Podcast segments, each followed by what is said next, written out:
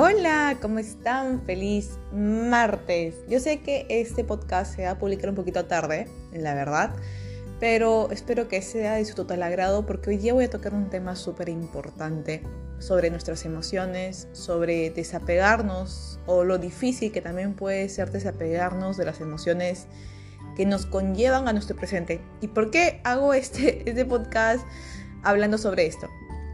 Hace poco eh, escuché la siguiente frase que me encantó.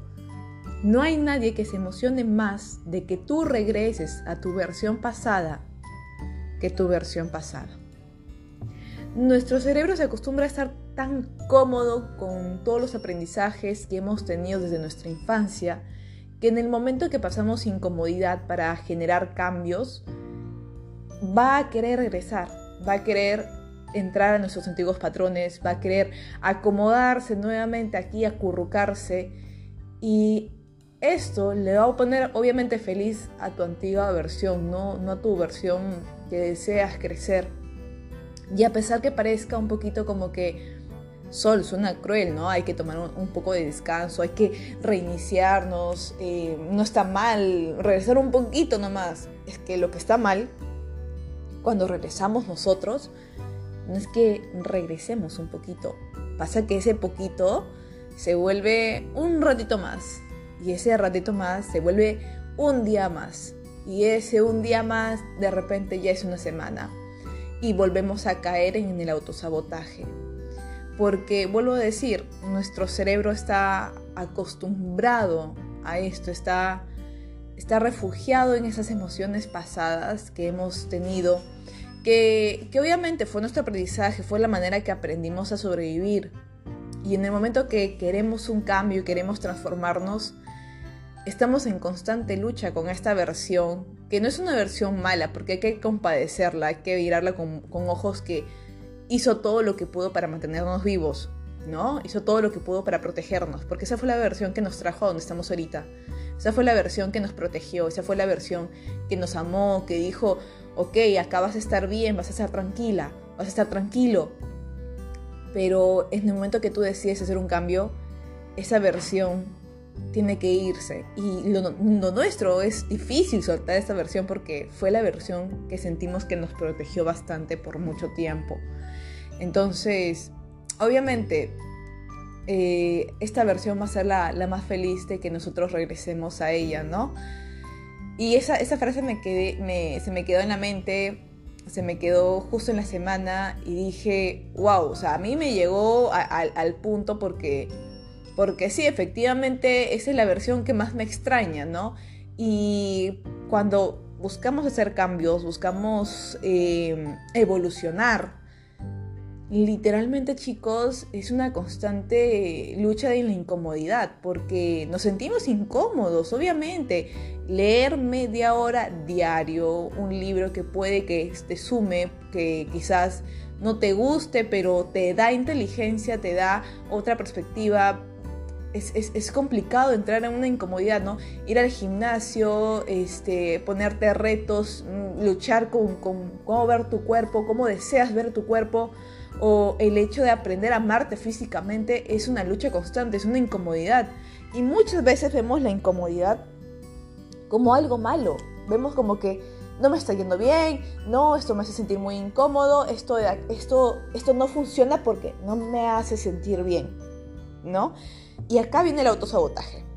Tendemos a autosabotearnos no por miedo a nuestras nuevas capacidades, porque sabemos que las tenemos definitivamente, pero creo que nos autosaboteamos, cuando leí esto pude encontrar, por el hecho de que aprendimos que la comodidad es lo correcto para nosotros, es lo que nos hace bien y tranquilos, pero para llegar a otra versión que es más tranquila, más fluida, más, más em, estable, tenemos que, obviamente pasar por esta incomodidad.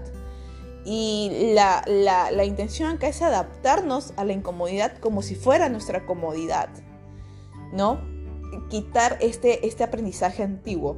Bueno, si no me conoces, mi nombre es Catherine Solángel, yo soy psicóloga, soy clown de la empresa Moticlown. ¿ok? Pero principalmente soy un ser humano que hace este podcast para poder ayudar a las personas, para ver otras perspectivas, para contar un poco de mi vida y sobre lo que te puede sumar también a ti. Así que bienvenido a Entre Terapias. Hay un libro que me encantaría que lean, la verdad es el de Elsa Punset, que se llama, acá lo tengo, Brújula para Navegantes Emocionales. Este libro habla sobre nuestras emociones aprendidas, heredadas, emociones que nosotros llevamos desde nuestra infancia hacia nuestra adultez y lo complicado que es para las personas, ¿ok? Lidiar con nuestras emociones pasadas y tratar de apegarnos a nuestras emociones nuevas, porque hay algo de cierto que habla este libro de que nosotros ya no somos ese niño que corría riesgo o que fue este, maltratado o que estuvo en un ambiente muy tóxico. ¿no? Este niño creció, salió de ahí, pero nuestros aspectos de vida nos retraen a, querer sentir esto nuevamente como algo que hemos normalizado en nuestra vida. Entonces son emociones heredadas, la ira, la tristeza, eh, entre otras emociones que a veces no queremos sentir, son emociones que, heredamos por medio de la sobrevivencia y por medio del aprendizaje, ¿no? el hecho de tener unos padres que quizás sufrieron bastante de ira. Y ojo, no quiero decir que eh, sea la culpa de ellos, ¿no? Porque acá, acá soy súper clara. Creo que los padres ya no tienen la culpa de nada cuando somos adultos. No, a pesar que sí, hasta a mí me encantaría decir, uy, tú tuviste la culpa, no tú me heredaste esto. Sí, me lo, me lo heredó, pero creo que acá yo tomo la responsabilidad de poder decir, ok, me lo heredaste, bacán, no, no tenías otra opción porque obviamente en ese tiempo la psicología no es tan avanzada como ahora, no hay tantos ámbitos aperturados como ahora los hay, o que esta información circulaba de modo, de modo muy rápido, porque la información creo que sí estaba de ese tiempo, pero la forma que circulaba no era una forma tan amplia como ahora lo es. Las redes sociales, las, este, la cuenta de Netflix, HBO, que puedes ver muchas, muchos documentales sobre esto, la cantidad de libros que ahorita se, pueden promover de país en país, la forma que la gente llega es muy diferente, entonces la información llega eh, exactamente en, estos tiempos y acá es donde la mayoría de nosotros tomamos la responsabilidad de decir, ok, tú me heredaste esto, está bien, no es tu culpa porque esto viene a ser desde mis antepasados, ¿no? Ok, todos me lo heredaron acá, y yo soy la elegida, soy la elegida, así, así a lo, a lo, no sé, a lo película, la protagonista, y yo lo voy a sanar. Voy a sanar porque yo quiero romper este patrón, porque quiero romper ese patrón. Uno, para sentirme en calma, sentirme bien conmigo, para aprender a amarme. Y dos, para que las generaciones que vienen después de mí tengan un medio, porque quizás, como son, quizás, en mi caso son hijos de mis, de mis hermanas, o de mis amigas. No sé si yo en el futuro voy a tener hijos, la verdad. Pero yo lo veo así. Quizás ellos quieran sanar en el futuro y me encuentren como un camino, como digan, ay, no, mira, mi tía lo hizo, yo puedo hacerlo, ¿no?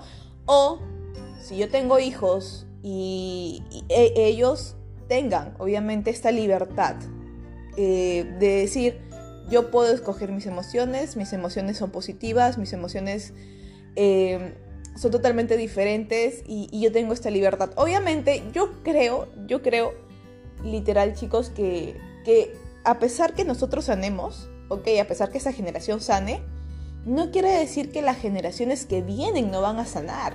Porque yo creo que ver algo por ahí que quizás le vaya incomodidad, le vaya a dar, perdón, incomodidad a ellos. Y ellos digan, bueno, ok, tengo que sanar esto, pero ya no va a ser tan difícil como lo es para nosotros ahora. Hace poco eh, yo tuve un arranque de ira que hace tiempo no tenía, la verdad, pero sentí como mi cuerpo me quemaba y hace tiempo que no sentía esto porque yo lo sentía hace años atrás, cuando aún no, no comprendía por qué tenía yo esos impulsos, ¿no? Hace poco tuve un, un arranque de ira, alejé a todos, simplemente me encerré y me llegó esta emoción de una forma abrupta a mí. Eh, yo la sentí, la vi como observadora. No, no, me, no me enfrasqué en el pensamiento, no me enfrasqué en la emoción en sí, simplemente la dejé sentir y puse, ok, ¿qué está pasando en mí? Me está ardiendo el cuerpo, me está dando esto, me está, me está dando ganas de decir esto, esto, esto, esto, esto al mundo, me está dando ganas de destruir al mundo, literal. Me está dando, me está dando ganas de golpear de, de esto de acá. Pero ¿por qué está esta ira? ¿No? Entonces, cuando yo pregunté esto, literal, en mi mente se me vino un montón de recuerdos de las veces que yo contuve eh, la ira y que a pesar que yo creía que ya no iban a estar ahí, siempre están, ¿no? Porque obviamente es mi programación antigua, es, lo que en mi infancia yo viví. Yo cargué con mucha ira en mi infancia y mi adolescencia y esta ira no era comprensiva, no era, perdón, comprensiva para muchas personas que, me rodeaban, ¿no? Como que, ¿por qué tienes esto si tú vives eh, aparentemente el amor, aparentemente eres eh, consentida, aparentemente eres esto? Pero no crean, o sea, parte de mi infancia eh, hubo demasiada ira en la cual yo, yo aprendí a defenderme de esta forma, porque si yo no me defendía con la ira, no sé qué me hubiera pasado, ¿no? me sentía que, sentía que si yo no me defendía con la ira, iba a ser débil. Entonces la ira para mí fue como un, alguien que me protegió, alguien que la luchó, alguien que, que se, que, que, se defendió. Y esta ira yo la heredé. No, eh, no quiero quitarme responsabilidad porque ahorita la, la, la, asumo definitivamente. Desde que llevé terapia asumo, asumí la ira como parte de cosas que, que es un proceso de sanar bastante amplio. Y dije, ok, respiré. Dije, ok, Ahora comprendo, comprendo que estás, comprendo que estás enojada, comprendo que pasó todo esto, comprendo que los recuerdos están acá. Pero esa ya, ya no eres tú. Ya no eres tú. Ya no necesitas protegerte. Nadie te está atacando. Nadie está, este, nadie te está golpeando. Ahora nadie te está ofendiendo. Ya creciste, ya eres diferente, ya cumpliste ciertas expectativas contigo, con la vida, estás en otro camino. Y en mi cabeza era como que date cuenta, date cuenta, cálmate. Y empecé a practicar la respiración profunda, obviamente, y a ver qué otras cosas yo podía visualizar muy aparte de la ira. Eso no quiere decir que yo haya bloqueado la ira por completo, no, o sea, la ira estaba ahí, la ira tenía motivo de estar ahí, mi ira me quería proteger en ese momento, pero mi ira es algo peligrosa, ¿no? Entonces, eh, mi ira estaba ahí para protegerme, literal, estaba ahí como para decirme, no más, no, esto nos pasó hace tiempo y nos quieren volver a hacer lo mismo, entonces otra vez yo estoy acá. Eso me dijo mi ira. Y yo dije, ok, cálmate, ya no somos esa misma niña, ya no, o sea, ya las palabras, las acciones de otras personas ya no nos identifican a nosotros. Yo protejo a mi niña de otra forma, de una forma más sana. Te agradezco que estés acá. Te voy a sentir. Sí, te voy a sentir porque obviamente yo la siento. No la voy a bloquear. Pero mi forma de sentir va a ser diferente porque no te vas a enfocar a ningún lado. O sea, no te vas a dirigir ni a tu mamá, ni a tu papá, ni a tu hermana, ni a la pared. No, no te vas a dirigir a ningún lado. Acá mira, me va a ayudar a cuestionar muchas cosas. Siente, cuestiónate y recuerda que no soy eso.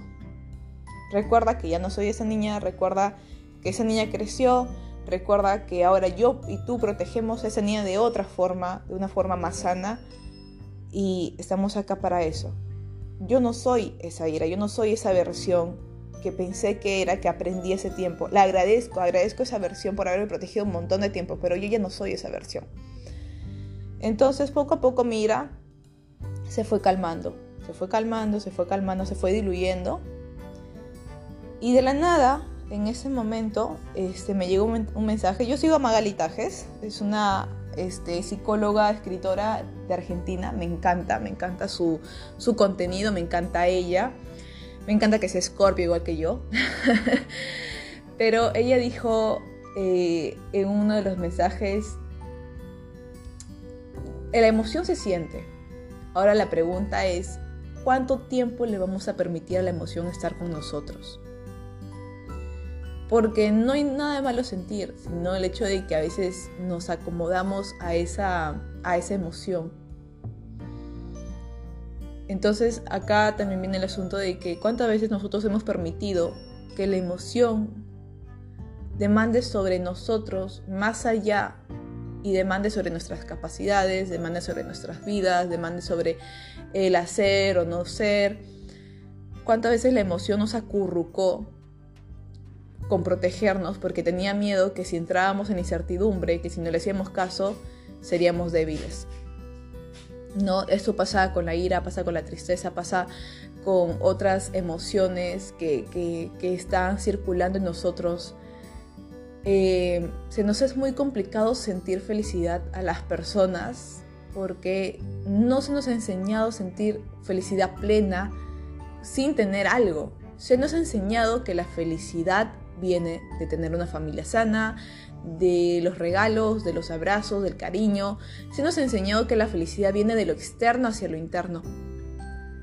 Pero lo que no se nos ha enseñado que la felicidad ya está dentro de nosotros y que nosotros la podemos crear, hacer, fomentar y hacer quizás una felicidad un poco más plena. Eso no quiere decir que bloqueemos las otras emociones, no, sino enseñarle a nuestro cuerpo que la felicidad no solo viene a ser externa, sino también interna, de que somos capaces de crearlas, de que somos capaces de sentirla, de que no está ausente, de que no viene porque papá tuvo que estar acá, no viene porque mamá tuvo que estar acá, no viene de eso, no viene de los viajes, no viene del dinero, no viene de eso, la felicidad viene de dentro.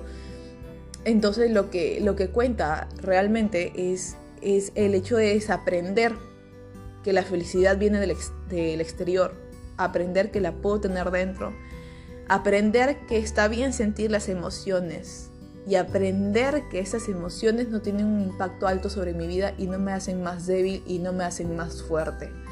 Solo son emociones que están ahí para comunicarme qué es lo que siento, qué es lo que, que, me pasa realmente. En ese momento mi, ira me quería proteger porque sentía las alarmas por todos lados y sentía que me iban a volver a hacer daño como cuando yo era pequeña.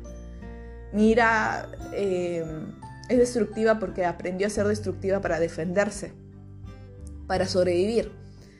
Y mi tristeza lo que hizo también fue protegerme, porque mi tristeza me daba la comodidad, me daba el cariño, el hecho de, acurrucarme, de, enfrascarme en mi mundo. Mi tristeza también me protegió por mucho tiempo. Mi tristeza, cuando pasé la depresión, mi tristeza estuvo ahí conmigo siempre y mi tristeza me protegió de muchas cosas que estaban pasando a mi alrededor. Entonces, no culpo mis emociones en ese momento. No las culpo porque se sintieron y yo permití que ellas estuvieran un buen tiempo conmigo. Pero ahora aprendí que además de eso, y les agradezco un montón por estar conmigo siempre esas emociones, por haberme protegido, por, haberme, por haber estado ahí conmigo, aprendí que no solamente están ellas, sino también estaba la felicidad y que sobre todo la felicidad no viene de una manera externa, porque mi intención de la felicidad era, ¿qué tengo que hacer para ser feliz? Y esa es la pregunta que nos hacemos mucho. ¿Qué tengo que hacer para ser feliz? Ah, no, tengo que tener un carro, tengo que tener una flor, tengo que tener esto, un enamorado, tengo que tener unos padres cariñosos, tengo que eso. Si yo tuviera todo eso que la otra persona tiene, yo soy feliz. Pero, ¿qué pasaría si tuvieras eso y uno siente la felicidad? ¿Qué pasa en muchos los casos y acá nos cuestionamos un montón. Pues definitivamente la felicidad no solamente viene de partes externas, las externas son las consecuencias de lo que sentimos internamente. Y sí, nos puede, hay partes externas que nos pueden hacer muy feliz, pero son momentáneas. Y la intención acá es enseñarle a tu cuerpo que también le puede dar tiempo y espacio a la felicidad sin necesidad que hay alguien externo. Y que la felicidad, que muchas veces eso, eso lo aprendí con una paciente hace poco, eh, no significa que tú seas vulnerable o que tú seas un blanco fácil o que si la gente te ve feliz te va a querer hacer daño. No, la felicidad no es ser vulnerable. La felicidad eh, es simplemente atreverte y permitirte darte permiso de gozar de tu presencia y existencia en este mundo.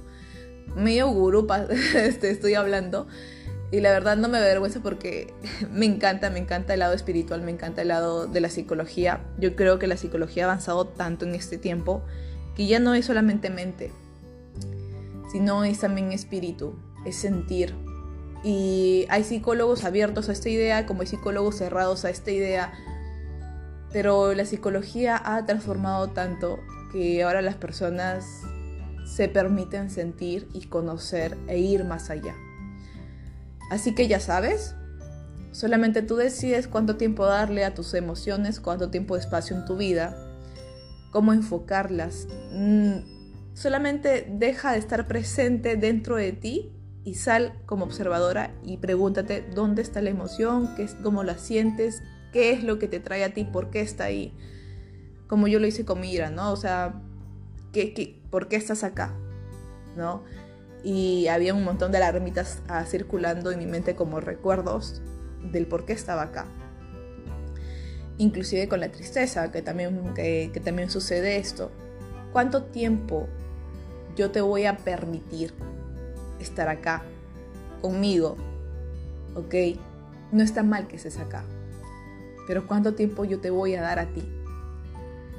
Y ahora, recordar que también la felicidad no es de una manera externa. Tú no necesitas nada para ser feliz. Eso no quiere decir que, que no tengas expectativas de vida, ojo. O sea, las expectativas de vida las tenemos.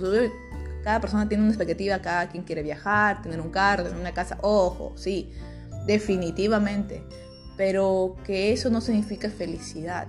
Significa orgullo, significa, wow, lo logré, qué emoción, ¿no? Pero la felicidad tú ya la tienes adentro.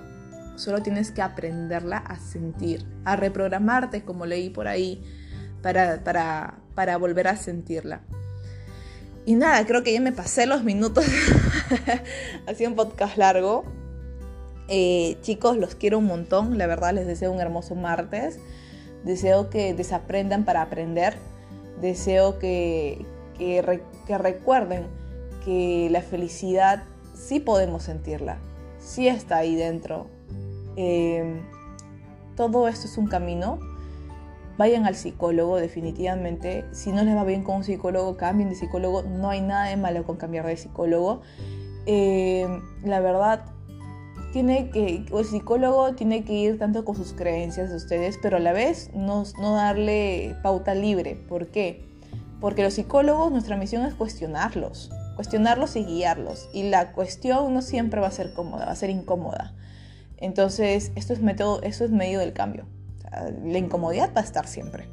Y al acostumbrarnos a ellas como, como comodidad, ese es el reto, ¿no?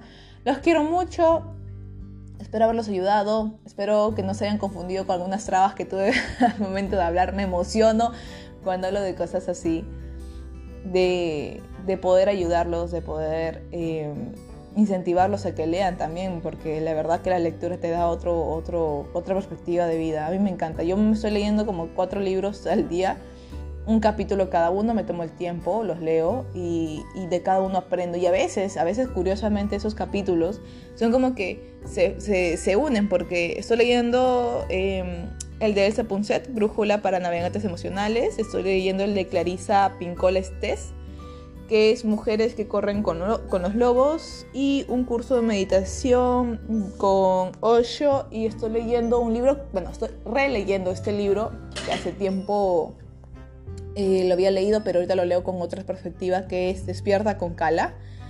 Entonces, a veces, ok, hay días en los cuales literalmente pareciera que se fusionaran y me hablan de una cosa, pero con diferentes perspectivas, y es wow, es increíble.